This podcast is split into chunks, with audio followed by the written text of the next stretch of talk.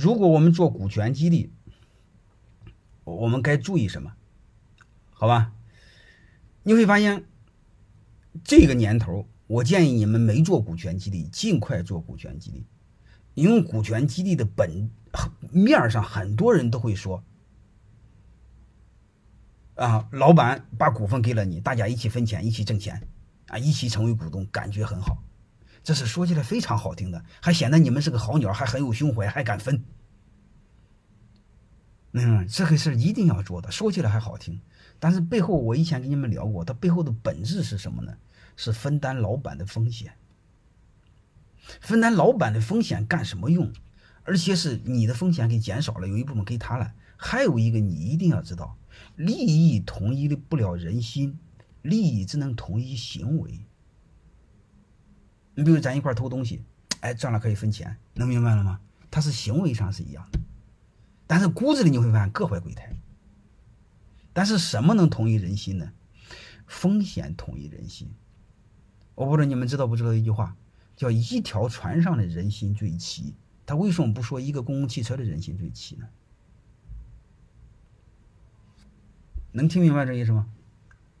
因为一个一条船上的大家的风险是一致的，所以我想说，你们只要是有机会，都尽快做股权激励。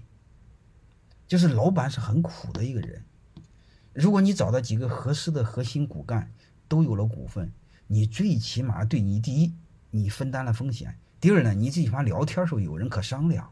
你说利益不一致，风险不一致，你和他商量个屁呀？商量啊！你商量也是各怀鬼胎啊，对吧？那不有一个女人说的，有一个有一个女女的嫁给一个男的，头天晚上还说，你看你家的老鼠这么大，吃你家粮食呢，就就就嘲笑那个男的。第二天结果睡了一晚上，根本就不用说，自己拿鞋就把老鼠给砸了。能听明白吗？